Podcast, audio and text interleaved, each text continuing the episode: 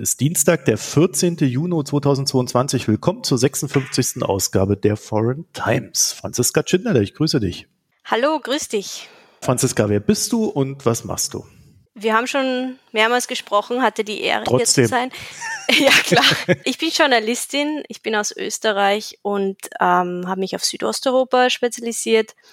Ich habe 2019 das erste Mal in Albanien gelebt, bin dann während der Pandemie zurück nach Österreich und lebe jetzt seit Februar ungefähr wieder hier und ich schreibe für das österreichische Nachrichtenmagazin Profil und auch für andere deutschsprachige Medien, mache Radiobeiträge zum Beispiel für den Deutschlandfunk. Und du schreibst Bücher.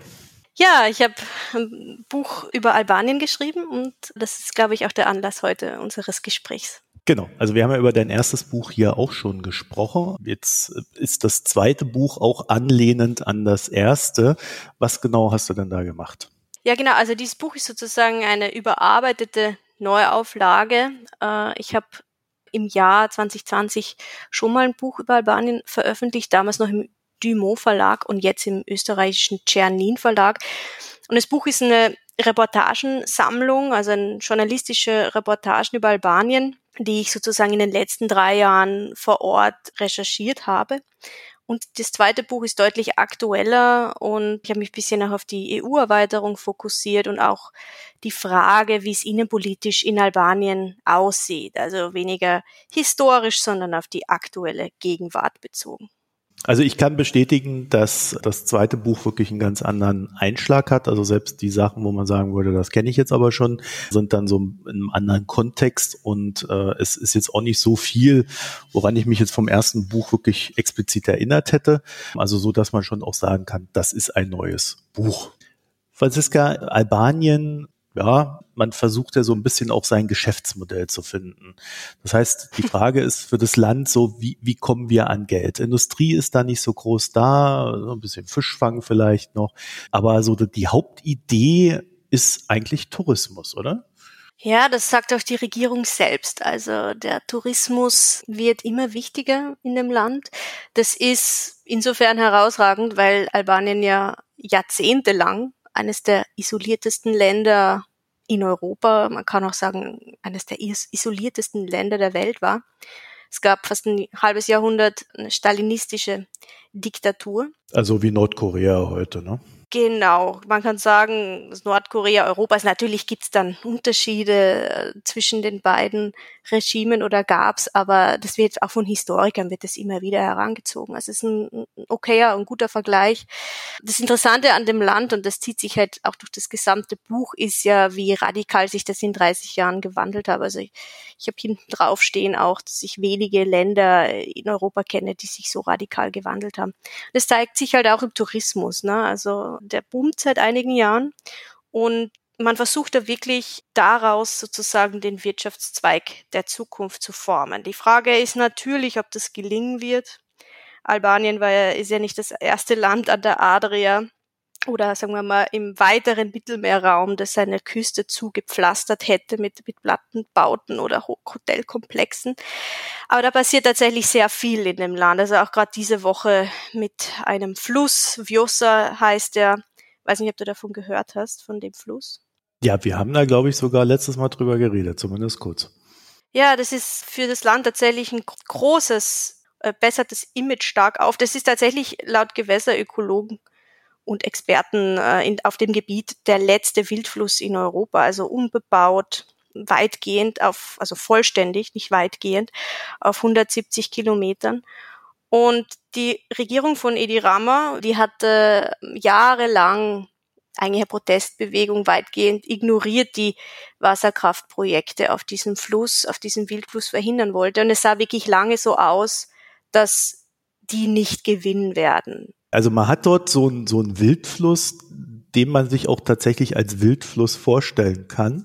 Ne? Also in der Natur gelegen, nicht begradigt, Genau. Soll er so richtig naturbelassen und nicht alle fünf Meter ein Haus, sondern halt auch noch Wald und alles Mögliche drumherum, was, was halt wild ist. Und da kam dann jemand auf die Idee, auch ja, da ist ein Fluss, da machen wir jetzt Wasserkraftprojekte draus. Genau. Was ja echt strange ist, wenn man sagt, das ist so der letzte naturbelassene Wildfluss. Richtig. Und es ist noch aus einem Grund strange. Wasserkraft in Albanien ist ja nichts Neues. Das hat Tradition, geht auch mhm. schon auf die Zeit des Diktators zurück.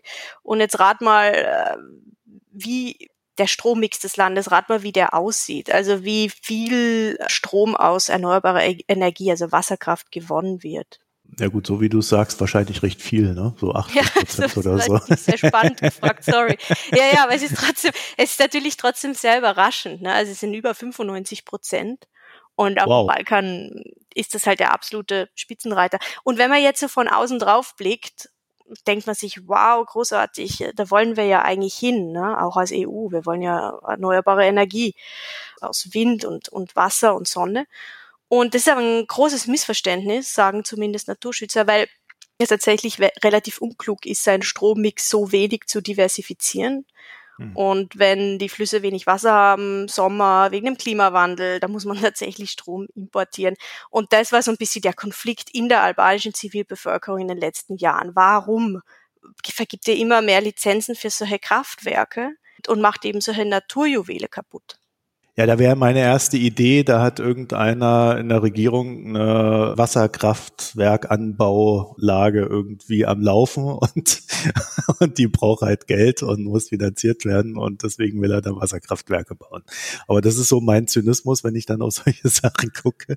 Aber das ist ja ein interessantes Spannungsfeld, ne? Also du hast auf der einen Seite, ja, ist er eigentlich super, ne? Das ist was für die Umwelt. Auf der anderen Seite, naja, damit macht man aber auch erstmal die Umwelt kaputt, gerade bei so einem Wildfluss. Und dann ist es auch noch die fehlende Diversität. Wir haben ja gerade in Deutschland gelernt, dass Diversität bei Energiegewinnung eine ganz wichtige Geschichte ist. Ne? Anscheinend schon. Also ich glaube, es hat ja. irgendwas mit Russland zu tun oder so. Ja, ja aber ich, ich meine, wir werden heute über viele Sachen reden, aber das ist tatsächlich mal eine positive Nachricht bei all dem Zynismus. Am Montag, also gestern, hat die Regierung ein Memorandum, eine Absichtserklärung unterzeichnet, dass sie aus diesem Fluss tatsächlich einen Wildflussnationalpark machen wollen. Wollen, Betonung auf wollen, das ist noch kein Gesetz und das wäre der erste Wildflussnationalpark in Europa, also wo das gesamte Adernetz geschützt wird, auch die Zuflüsse.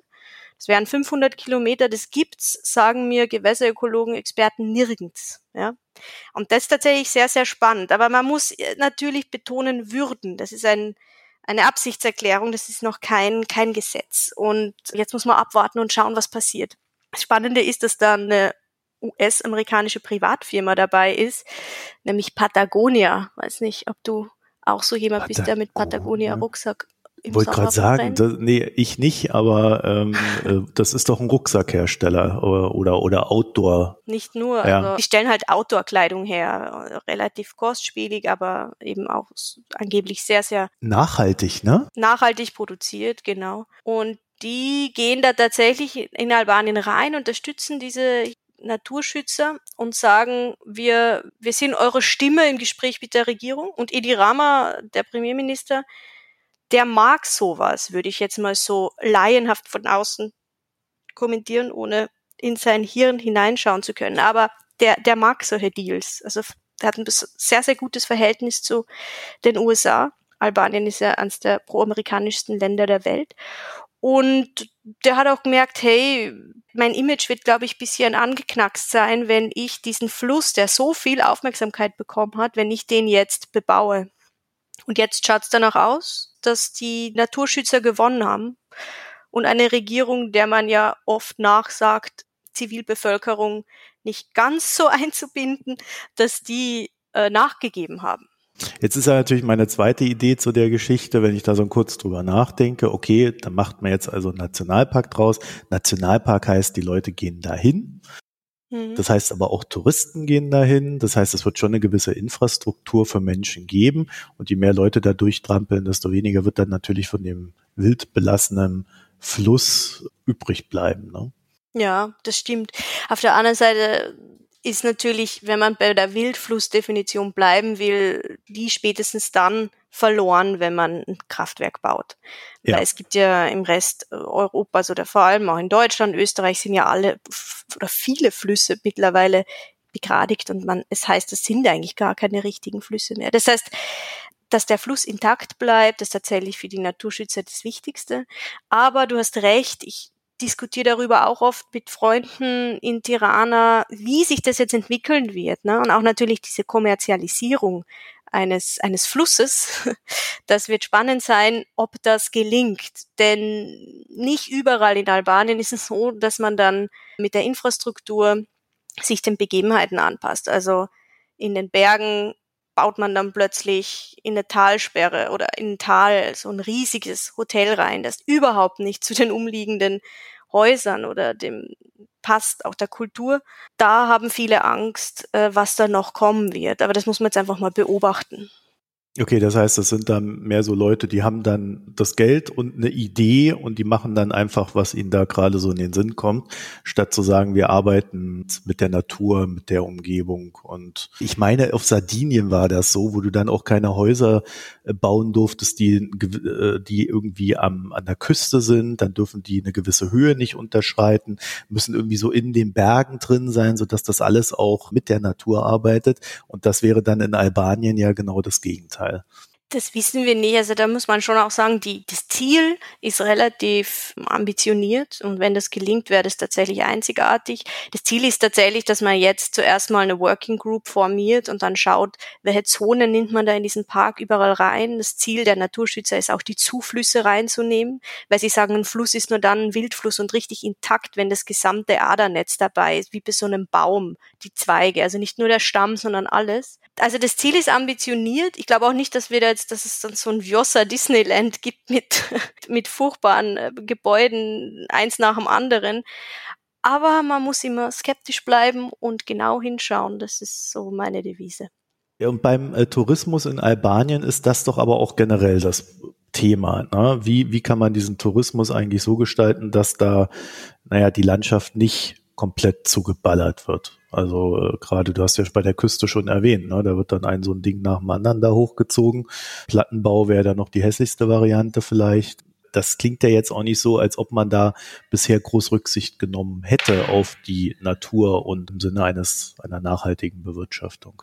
Es kommt eben immer darauf an, wo man hinschaut. Also ich glaube, die wichtigste Devise ist, ähm, in vielen Balkanländern übrigens, nicht die Fehler zu wiederholen, die andere westeuropäische Staaten gemacht haben. Wir schauen ja irgendwie oft so auf den Balkan so, oh, und ihr müsst jetzt das so machen, ihr müsst so werden wie wir, ihr müsst unbedingt, das finde ich immer nein, recht problematisch. Nicht weil wir haben unsere Flüsse schon in den 80er Jahren begradigt und bebaut. Ja. Und in Slowenien zum Beispiel gab es auch eine Bewegung, die gesagt hat, wir wollen auf keinen Fall so werden wie Kärnten, also in Österreich, ich bin aus Kärnten, wo Seen immer weniger öffentliches Gut werden. Aber was ich damit sagen will, das ist, wäre so ein bisschen das Ziel, zumindest von der Zivilbevölkerung. Regierung ist man, bin ich mir nicht ganz so sicher, diese Fehler nicht zu wiederholen. Aber derzeit schaut so aus, dass man irgendwie überall ein bisschen mitmachen will. Man will aus gewissen Hafenstädten äh, an der Küste, zum Beispiel Durres ist so eine Stadt, wie wir so eine Art Dubai machen, ja, mit allen drum und dran, gibt's auch Investoren. Dann gibt's im Norden wirklich sehr schöne, die, die albanischen Alpen, sagt man da dazu, mit Wandertourismus und äh, wo es jetzt noch nicht so riesige Hotelkomplexe gibt, wo man bei Familien übernachten kann, also sanfter Tourismus sozusagen. Und dann gibt's natürlich so diese ja, stellenweise schon also Ballermann-Küste, muss man aber dazu sagen, da gibt's halt auch die Nachfrage. Also ich war letzte Woche in so einer Stadt für eine Recherche, die bei Kosovo-Albanern und Albanerinnen total beliebt ist. Shenzhen im Nordalbanien.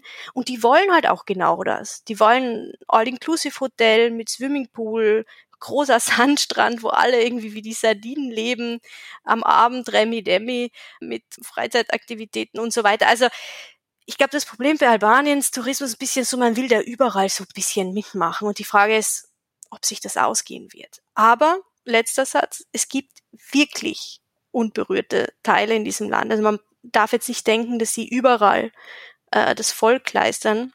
Ich war vor zwei Tagen eben an der Vjosa wegen diesem Memorandum zur Recherche und war da in so Seitentälern drin. Ich schwöre, ich habe über 30 Minuten keine Menschenseele gesehen kein Haus, dann hier und da wieder mal ein Schafhirte. Ich habe da Berge gesehen, wo ich mich wirklich gefragt habe, war da jemals je irgendwer da oben? Und alles, was da gibt, ist eine frische Straße. Und da muss man hoffen, dass sich das in den nächsten zehn Jahren, dass, dass es hier nicht rasant bergab geht, sondern dass es diese gewissen Orte einfach noch weiter gibt. Ja, Slowenien ist ja eigentlich ein schönes Beispiel. Ich war letztes Jahr in Slowenien im, im Urlaub äh, ein paar Tage und äh, bin dort an der Socha entlang gewandert, wo ja dann auch so ein Erster Weltkriegs-Wanderweg äh, ist. Äh, kannst du auch noch historisch einbetten, das alles. Und oh, da wow, merkt man halt schon, wie. Der geht sogar über Italien da noch rein. Also ist ja alles sehr verbunden dort. Also wie schön diese Naturbelassenheit dann auch sein kann, wenn man dann dort durchwandert. Natürlich trifft man da schon wesentlich mehr Menschen, weil äh, Slowenien dann doch etwas bekannter geworden ist in den letzten Jahren. Aber das ist ja tatsächlich etwas Erhaltenswertes und ich hatte so das Gefühl, dass sie dort eine ganz gute Balance gefunden haben zwischen Tourismus, ähm, also dort hat man sich zum Beispiel darauf spezialisiert, eher so diese Extremsportarten zu haben. Das heißt, äh, Leute, die dann irgendwie mit so einem Paraglider da durch die Gegend äh, düsen und in den Bergen da irgendeinen Blödsinn machen, den ich nie tun würde. Aber darauf haben die sich spezialisiert, dann eher so ein junges Publikum, was es halt bezahlen kann und halt so Leute wie ich, die dann halt auch mal ein bisschen mehr Natur sehen wollen als so normale, ausgearbeitete Wanderwege. Und das schien mir eigentlich ein ganz guter Weg zu sein. Da weiß man natürlich auch immer nicht, wie sich das entwickelt, weil die Entwicklung geht ja immer entlang des Geldes. Ne? Also wenn, wenn, wenn man so merkt, okay, da ist was Schönes, dann hören die Leute das, wieder zum Beispiel in diesem Podcast, und dann gehen sie ja dahin und wollen das sehen, dieses Schöne. Und in dem Moment kommt ja dann das Geld rein, ne? Da merken äh, die Anwohnerinnen du mir jetzt Anwohner, nur über die hässlichen Dinge reden. Ne? Und äh, und dann geht's ja, nee, aber deswegen meine ich, es ist halt so, dass, weil du hast ja durchblicken lassen, dass es dieses Ding zwischen, also die Zivilbevölkerung will es so, aber der Staat ist da noch nicht so ganz dabei. Den muss man immer so ein bisschen dahin treten, wie man ja an dem Fluss sieht. Und da ist der Staat ja durchaus gefragt, da auch steuernd einzugreifen, dass er halt sagt, okay, jetzt bauen wir hier mal nichts, damit wir da auch noch einen schönen genau. Flecken haben. Ja? Und genau. das scheint mir da dann aber auch das Spannungsverhältnis zu sein in Albanien. Ja, ist auch, ist auch so. Also bei der Vjosa ist das Spannungsverhältnis klar. Die, die, ich habe auch mit vielen Menschen in diesen Dörfern gesprochen. Deren Häuser werden überflutet und die wissen von den letzten Jahren, dass es super schwer ist, äh, da Entschädigung zu bekommen und die wollen nicht, dass ihr Garten verschwindet und der Fluss und da ein riesiger Stausee ist. Also an der Vjosa ist es klar, aber bei den anderen Sachen ist nicht so klar. Zum Beispiel im Süden trifft man Hoteliers und lokale Leute, die sagen, her damit, wir wollen unbedingt einen Tunnel durch den Berg, weil es super schwer ist, äh, mit dem Auto da über diesen Pass zu fahren. Es dauert einfach lange und, und nicht jeder will sich das antun. Oder ich habe Menschen getroffen, die sagen, natürlich, wir wollen einen Flughafen in Südalbanien, auch wenn er in einem Vogelschutzgebiet steht, weil Vögel hin oder her, wir brauchen Menschen, die hierher kommen. Also diese Spannungsverhältnis verläuft dann nicht immer so Zivilbevölkerung versus Regierung, sondern die Zivilbevölkerung ist doch ziemlich, je nachdem, wie ihr Einkommen ist oder womit sie ihr Geld verdienen, da recht unterschiedlich. Aber bei der Vjosa sind sich weitgehend alle einig. Gibt es auch Studien dazu. Die Albaner und Albanerinnen wollen diesen Fluss retten und so behalten, wie er ist. Gibt es denn eine Nachhaltigkeitsbewegung in Sachen Tourismus in Albanien? Du meinst wahrscheinlich Zivilbevölkerung, die organisiert ist in Organisationen und so weiter. Genau, ja. Nicht zwingend äh, organisiert, die können ja auch äh, so lose dafür wirken wollen, dass die Dinge einen anderen Weg gehen. Die gibt's und besonders laut sind sie bei der Wasserkraft. Also wirklich am meisten hört man von Protesten und Bewegungen in Bezug auf das. Das ist wirklich sehr emotional, das Thema hier und sehr politisiert. Äh, das zweite große Thema ist sicher die Müllentsorgung, die auch ein großes Problem ist oder die, die Frage auch, warum Tirana als Hauptstadt des Landes keine Kläranlage hat. Es gibt oh. nämlich nicht nur schöne Flüsse in dem Land, sondern auch sehr hässliche und ähm, Tirana hat so einen Fluss. Den muss man sich fast schon anschauen, weil er, glaube ich, ein gutes Beispiel dafür ist, wie ein Fluss auf keinen Fall aussehen sollte. Es gibt, es gibt beides. Hat denn die EU Stakes in der Sache, wenn es da um Umweltschutz in Albanien geht? Also jetzt bei dem Fluss hatte ich so den Eindruck, dass da auch auf EU-Ebene ein gewisses Wirken gewesen wäre. Ja, langsam schon. Also ich erinnere mich, als ich das erste Mal an der Vjosa war, war ich da auch mit einer eigentlich österreichischen Politikerin Ulrike Lunacek, die damals die Vizepräsidentin des EU-Parlaments war, also bei den Grünen, also klassisches Thema für die Grünen die damals auch nach Albanien deswegen gereist ist und damals als eine der ersten, soweit ich das richtig mich erinnere, die diese Bewegung unterstützt hat. Ja, die Vjosa oder der Fluss kommt auch in den Fortschrittsberichten vor, wird auch dort erwähnt. Aber mein Eindruck ist so ein bisschen, wenn der Park jetzt funktioniert, dann hat Albanien etwas, das kein Mitgliedsland hat. Also dann haben die tatsächlich eine ziemlich gute Karte in der Hand. Ich weiß nicht, ob du den Green, natürlich hast du den Green Deal mitbekommen von, von von der Leyen. Und da drin gibt's auch ein Ziel, bis 2030 25.000 Kilometer Flusslandschaft in, in der EU wiederherzustellen. So. Und Albanien hätte 500 Kilometer mit diesem Park. Das hat tatsächlich niemand. Das heißt, wenn man, wenn das gelingt, dann würde man, glaube ich, in den Fortschrittsberichten gäbe es da eigentlich großes Lob, weil das tatsächlich niemand sonst hat. Eine gute Strategie auch von, von der Regierung. Ja, würde denn das was bringen, wenn in den Fortschrittsberichten ein Lob steht? Weil irgendwie hatte ich ja so den Eindruck, dass in der EU momentan generell ein größeres Desinteresse an Erweiterung ist. Also jetzt, ja. das hat wahrscheinlich nichts mit Flüssen zu tun. Nee, das wäre das wäre so, das wäre schön und einfach. Wir retten ein paar Flüsse, aber es wäre auch ziemlich unfair, ne? Man soll ja auch nicht in die EU kommen, weil man irgendeinen Fluss rettet. Nein, äh, du hast richtig beobachtet, es gibt eine absolute Erweiterungsmüdigkeit, ich würde sogar sagen Krise also seit, seit, 23, seit 22 Jahren haben ja die Westbalkanländer diese Perspektive. Und es macht sich tatsächlich jetzt so ein bisschen ein Missmut breit in diesen Ländern. Man muss aber auseinanderhalten, die EU-Kommission hat Albanien schon äh, vor Jahren grünes Licht gegeben und sozusagen Beitrittsgespräche empfohlen. Die haben das auch jedes Jahr wiederholt, das EU-Parlament auch. Wo es hakt, sind einzelne Mitgliedsländer. Das heißt, wir sollten auch nicht den Fehler machen, jetzt zu sagen, die EU will, keine Ahnung, Albanien und Nordmazedonien nicht, sondern die Entscheidungsfindung in der EU ist dann halt doch ein bisschen äh, komplizierter als das und es hakt an einzelnen Mitgliedsländern tatsächlich. Ja. Also bei Nordmazedonien ist es Bulgarien, wie wir jetzt durch die Reise von Olaf Scholz gelernt haben, alle. Richtig. Wer ist es denn bei Albanien? Wer blockt denn da?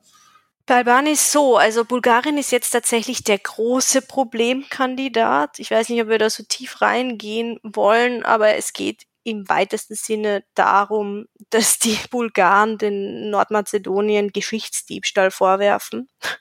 Also die behaupten, in Nordmazedonien sei bulgarischen Ursprungs und die müssten die bulgarischen Minderheiten besser schützen und manche Nationalisten behaupten sogar, dass es die nordmazedonische Nation oder so gar nicht gäbe. Und Albanien hat damit überhaupt gar nichts zu tun. Das Einzige, was die, die sind halt in, mit Nordmazedonien in einem Package sozusagen. Die EU Ach möchte so. beide genau, die, die wollen sozusagen mit beiden Ländern die Verhandlungen starten und das gelingt aber seit Jahren nicht. Und mittlerweile sagt Edi Rama auch, hey, und ich finde, da hat er einen Punkt, auch wenn ich nicht immer mit ihm einer, also oft nicht mit ihm einer Meinung bin, da hat er einen Punkt, wenn er sagt, hey, äh, was haben wir denn jetzt mit diesem Sprachidentitätsstreit zu tun, den bulgarische Nationalisten anzetteln?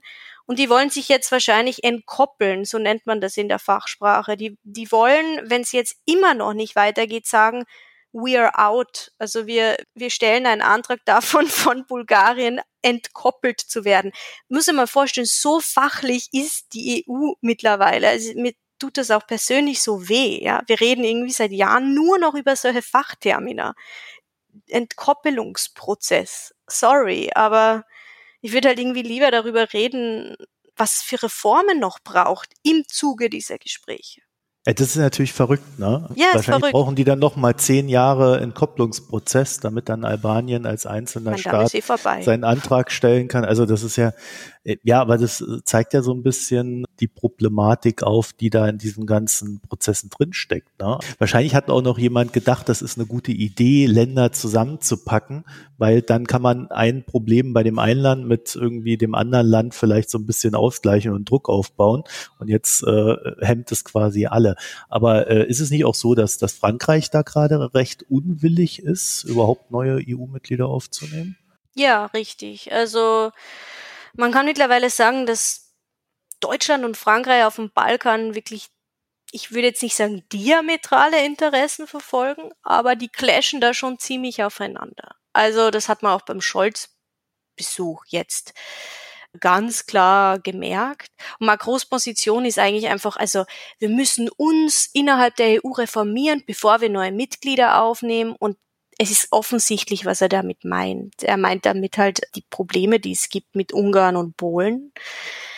Ich persönlich muss sagen, ich verstehe die französische Position nicht als eine Journalistin, die das schon lange verfolgt. Ich finde auch, dass die das viel stärker erklären müssen, was das überhaupt bedeutet. Also wenn ich so Gespräche mit französischen Diplomaten führe, dann sind wir immer ganz schnell an dem Punkt, wo sie sagen, aber Orban. Wir holen uns ja irgendwie mit den Balkanländern einen Orban rein und dann ist die Diskussion beendet.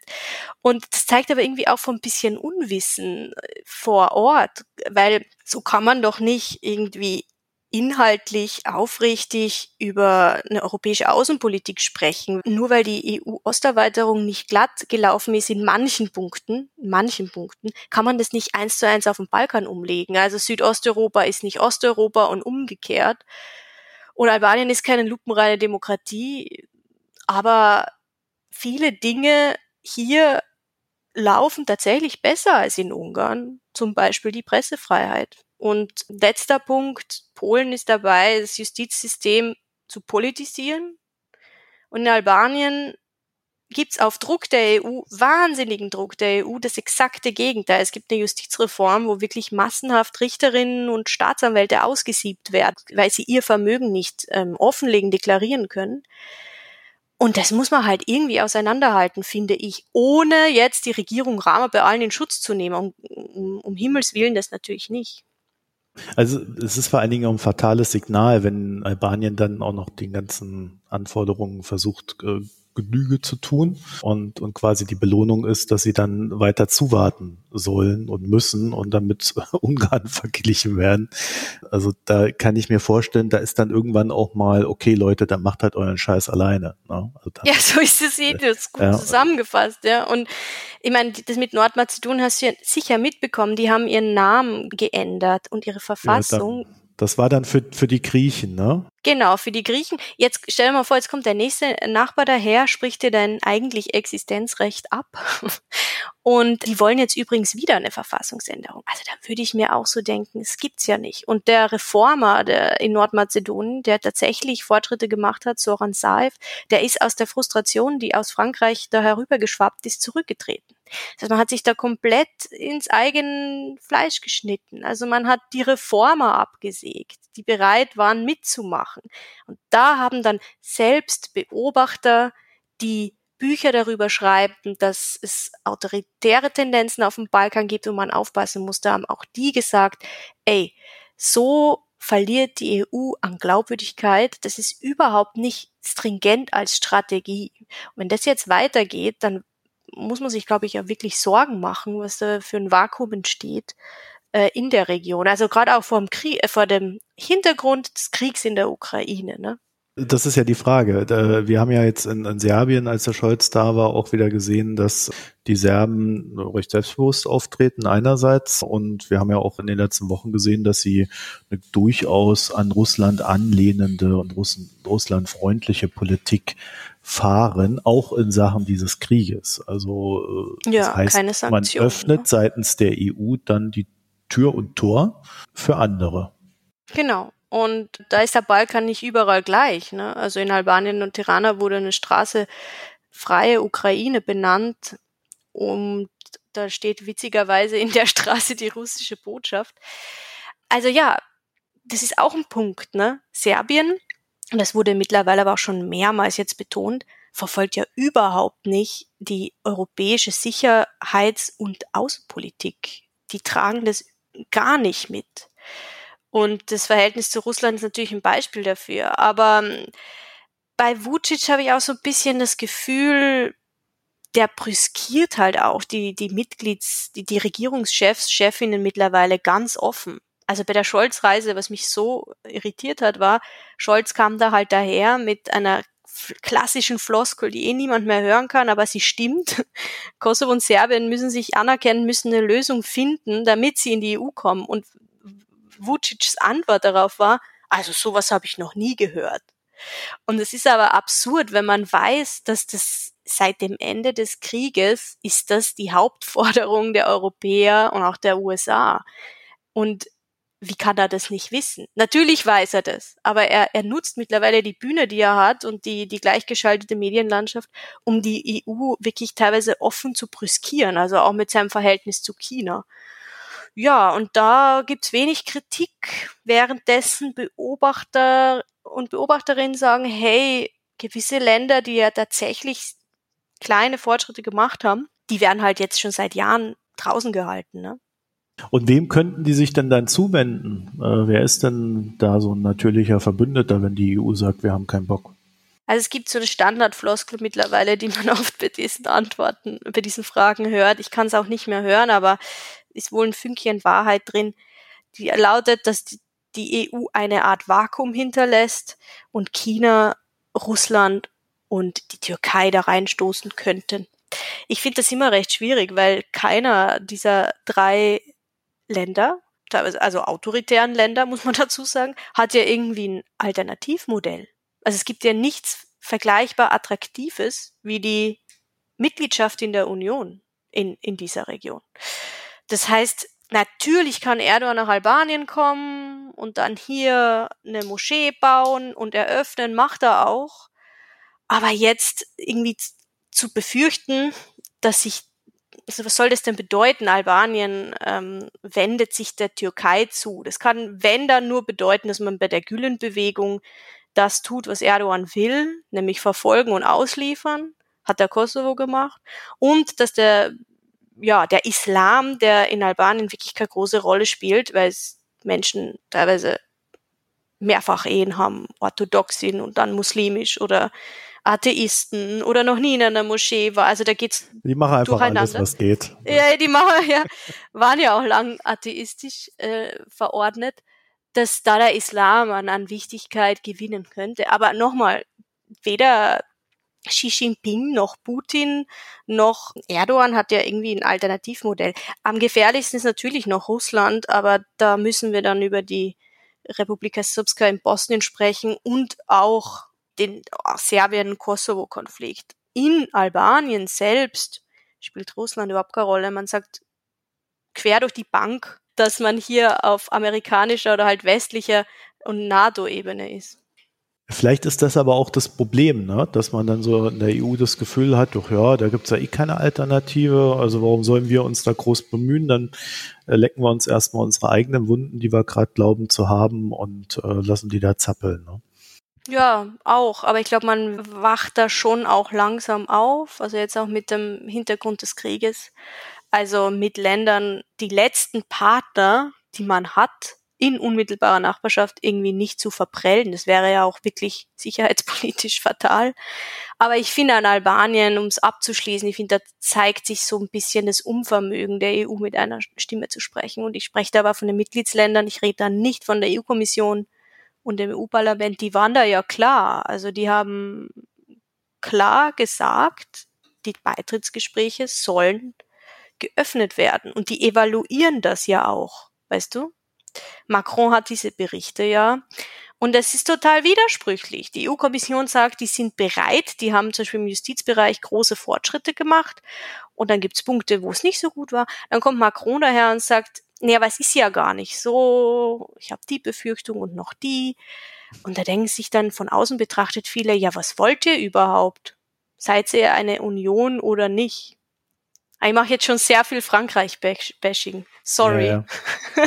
das will ich nicht. Ja gut, da müssen die Franzosen vielleicht auch mal durch. Das heißt, deine Stimmung bezüglich Albanien als Land ist eigentlich eher eine positive, also auch gerade was so die Entwicklung betrifft. Und du würdest dir dann eher wünschen, dass seitens der EU jetzt endlich mal Bewegung da in diese ganzen Prozesse reinkommt und man äh, zumindest mal voranschreitet. Ich meine, äh, dieser, dieser Beitrittsprozess, das sind ja dann immer noch ein paar Jahre. Ne? Das ist ja jetzt dann nicht morgen erledigt.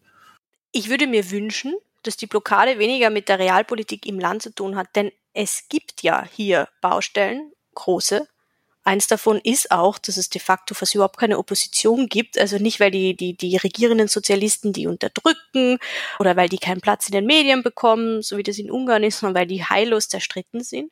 Und eigentlich ist Edi Rama seit dem Diktator Enver Hoxha der mächtigste Regierungschef den dieses Land gesehen hat, auch auf kommunaler Ebene. Natürlich ist das total einseitig. Ich habe den Wahlkampf beobachtet und da werden auch Staatsressourcen im Wahlkampf verwendet. Also man führt nicht die Hand der Wählerin in der Urne, aber es gibt dann halt doch Möglichkeiten, äh, die einzulenken. Also gerade mit, mit Jobs im öffentlichen Sektor.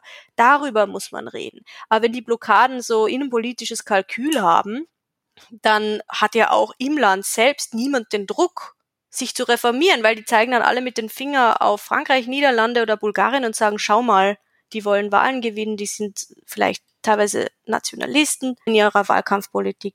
Und das Zweite ist, das ist genau das, was du angesprochen hast. Grünes Licht heißt ja nicht, dass die Länder sofort in der EU sind. Der Prozess beginnt dann ja erst. Also der Chefverhandler in Albanien hat es mal so bezeichnet, das ist so wie ein Sprint, wo man dann den ersten Fuß setzt sozusagen. Und man kann diesen Prozess jederzeit beenden. War ja auch in der Türkei der Fall. Man kann jederzeit die Notbremse ziehen, wenn Länder in einen, keine Ahnung, komplett autoritär abdriften. Und das finde ich so schade, weil für mich sind Verhandlungen halt auch Druck auf Reform. Die umso früher zu beginnen wäre natürlich für das Land und die Leute hier super wichtig, weil immer mehr Menschen äh, das Land verlassen. Franziska Tschinderle, ich danke dir für das Gespräch. Sehr gerne. Wenn ihr dazu noch ein paar Gedanken habt, www.foreigntimes.de, dann sendet sie uns in die Kommentare. Dankeschön fürs Zuhören und bis bald. Tschüss.